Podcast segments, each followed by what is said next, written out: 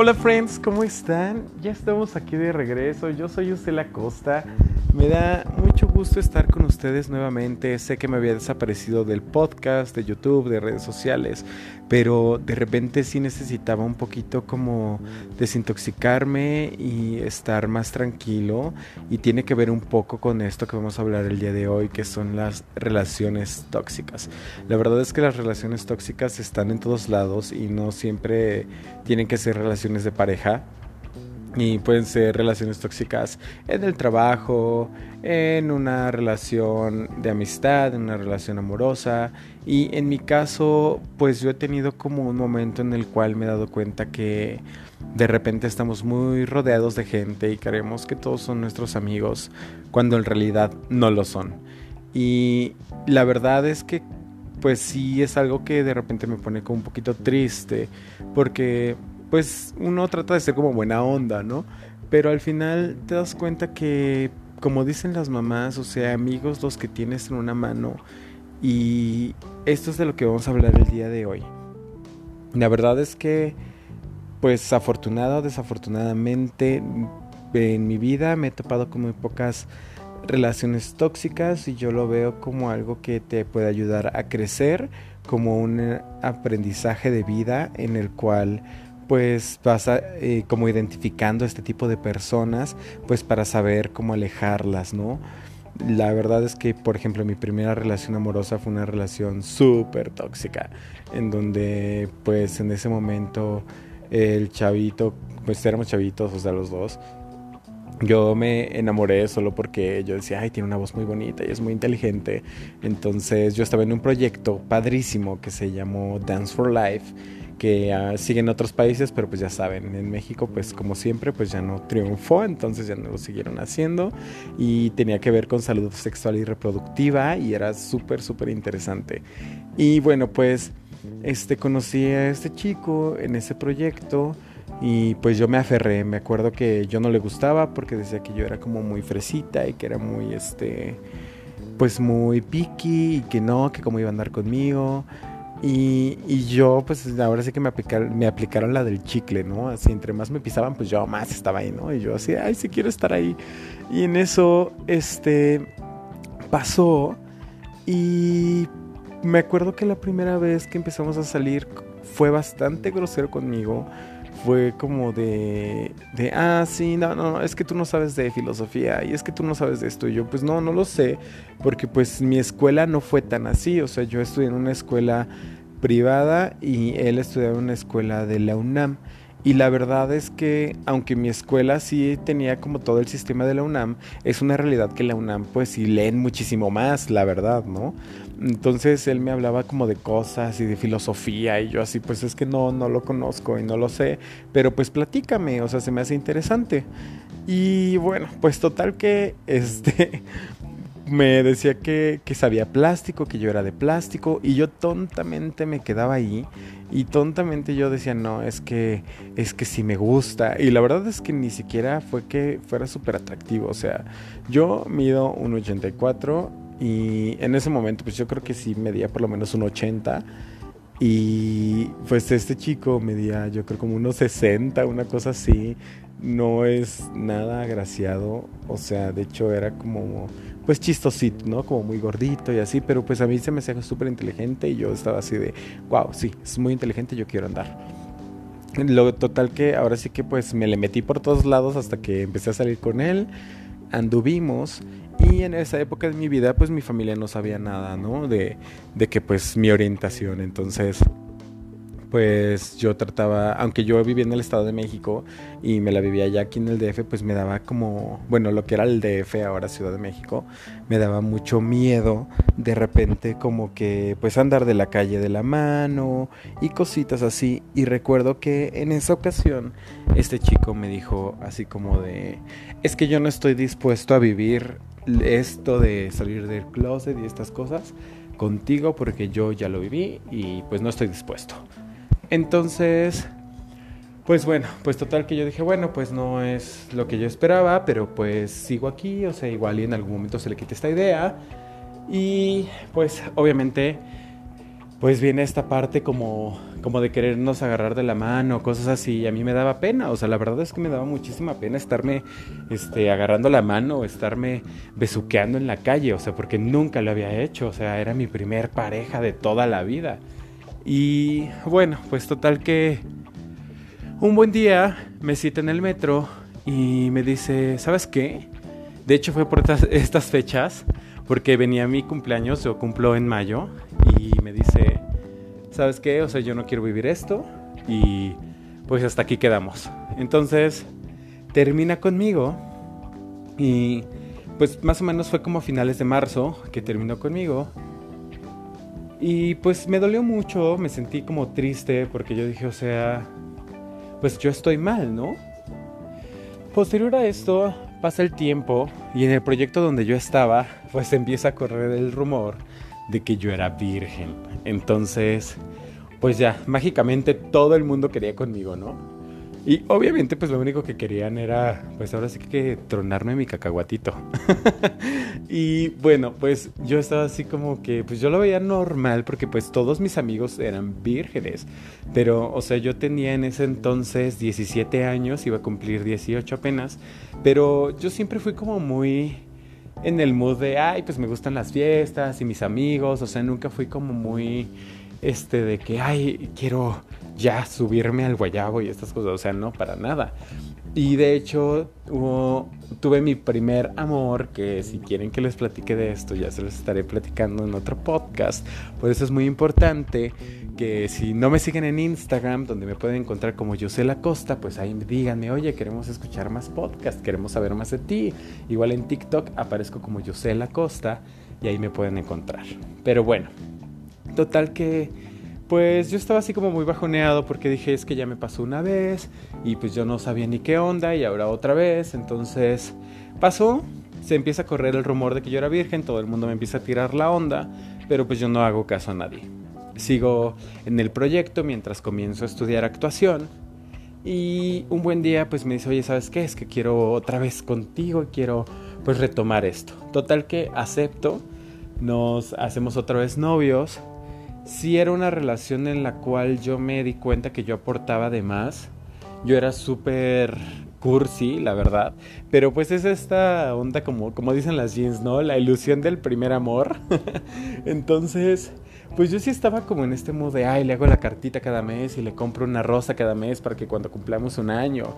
Y cositas así. pasa el tiempo y pues me doy cuenta que pues este chico era como de repente pasivo agresivo porque yo le decía, oye, ¿sabes qué es que tengo que estudiar?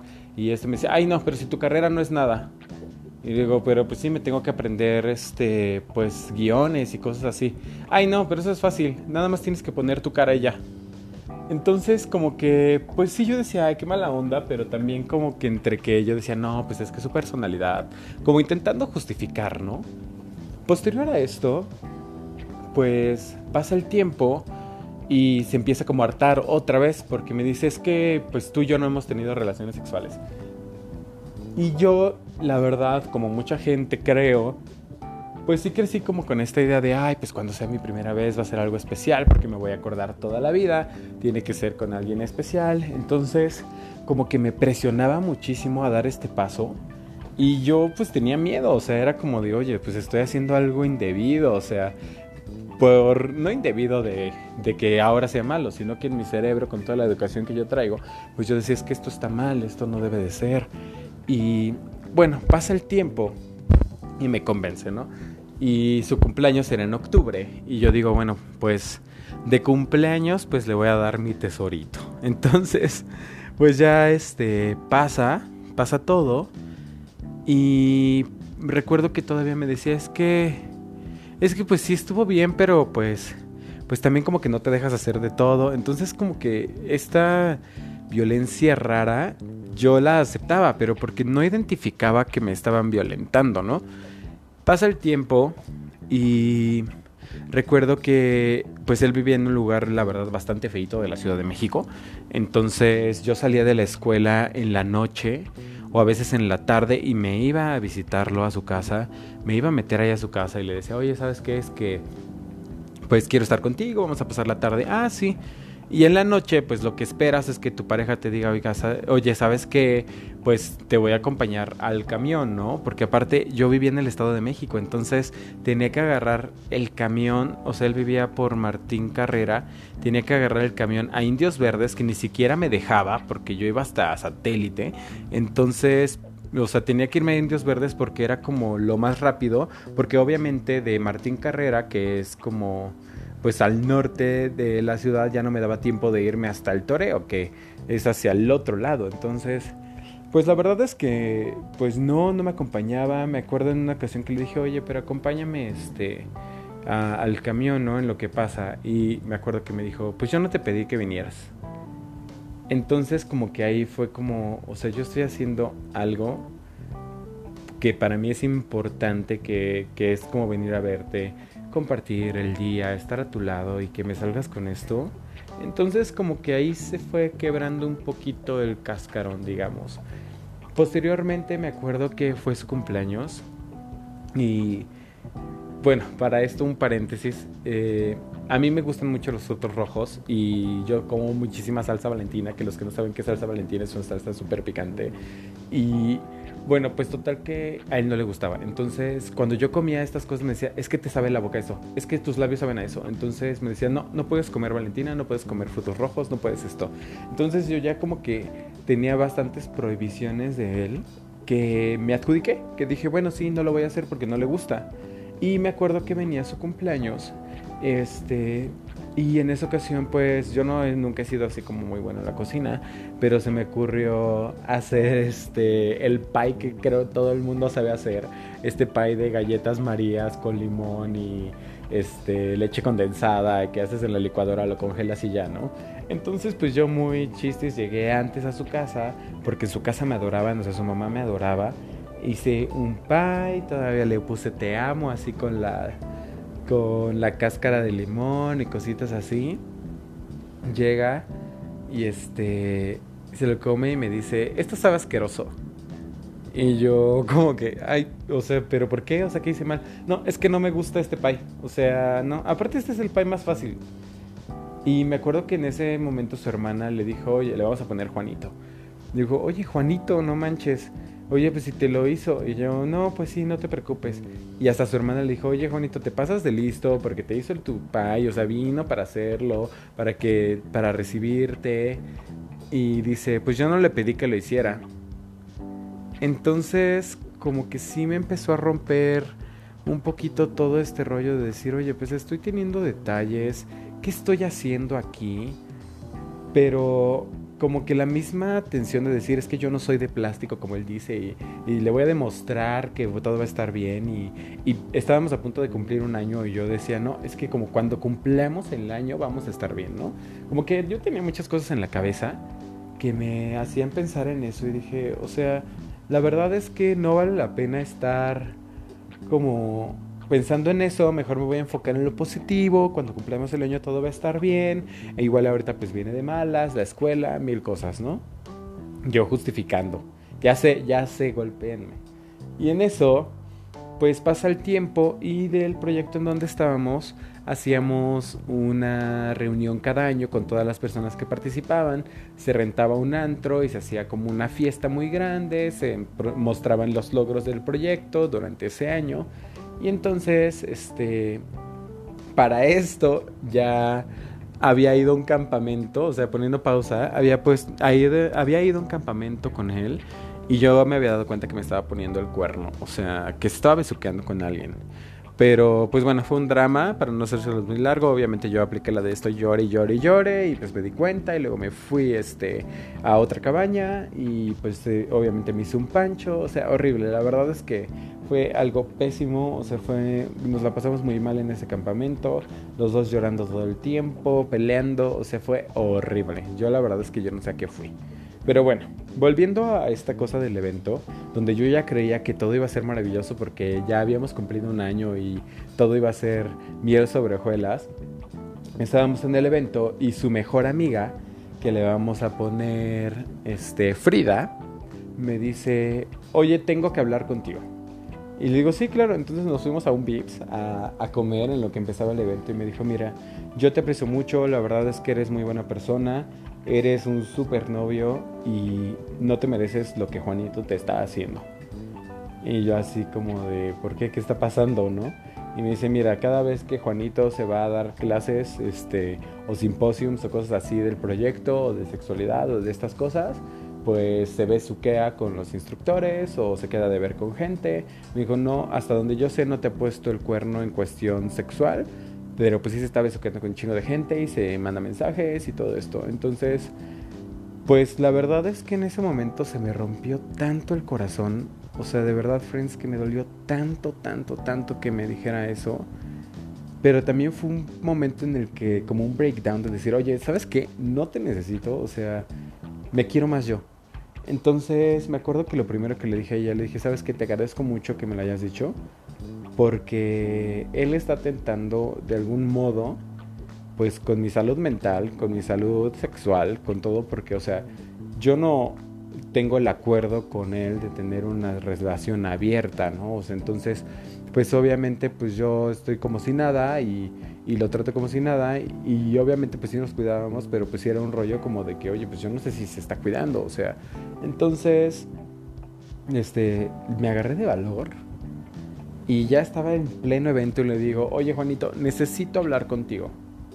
Y en eso me dice, ay, ahorita. Y le digo, no, es que necesito hablar contigo ya. Y me dice, ¿ya me vas a hacer un pancho o qué? Le dije, no, no te voy a hacer un pancho, pero quiero que hablemos. Y me dijo, ay, no. Me dijo, no, la verdad es que no quiero este, tener problemas ahorita, no quiero tener problemas contigo. Y este, me dijo, ya vete a bailar por allá o a ver qué haces. Entonces fue cuando le dije, ¿sabes qué? Tú y yo terminamos. No quiero que me vuelvas a buscar. No quiero tener nada contigo. Y hasta aquí quedó. Obviamente me sentí mal, me sentí muy triste, pero afortunadamente en ese momento tenía amigos que me cobijaron, con los cuales me la pasé increíble. Yo ya no hablé con él en toda la noche. Y después ya llegaba conmigo, me decía, Yu, porque aparte me decía Yusel, ¿no? Me decía, Yusel, es que este, le digo, no, ya te dije que no vamos a hablar. Le dije, tú no querías, no querías hablar conmigo cuando yo te lo pedí, no tenemos nada que hablar. Y así me lo traje. Y pasó un día, al otro día me sentí muy mal, me buscaban, no le contesté. Día 2, día 3, 4, 5, hasta que llegó un momento en el que me di cuenta que yo me quería bastante. O sea, que dije, no merezco estar en esta relación, no merezco estar viviendo esto. Y gracias a Dios logré salir de ahí. Obviamente me he topado con más relaciones tóxicas. Y si quieren que les cuente de esto, pues les puedo seguir platicando. Y bueno, pues afortunadamente pasó el tiempo. Después se la regresé de la peor manera, que también fue meterme en otra relación tóxica, pero si quieren que les platique, ya saben, pueden ir a mi Instagram, estoy como Yusela Costa, TikTok como Yusela Costa, eh, pues Twitter casi no lo uso, pero también Yusela Costa y ahí les puedo platicar. Espero que les haya gustado la anécdota. Por favor, por favor vayan a contarme ustedes qué onda. ¿Han tenido relaciones tóxicas? ¿Cómo ha sido? Este, ¿Cómo salieron de ellas? Yo en mi caso, pues sí, fue un proceso muy difícil. Me estuvo buscando mucho y me empezó a acosar. Entonces, pues si quieren que les cuente la parte 2, ya les estaré contando. Bye.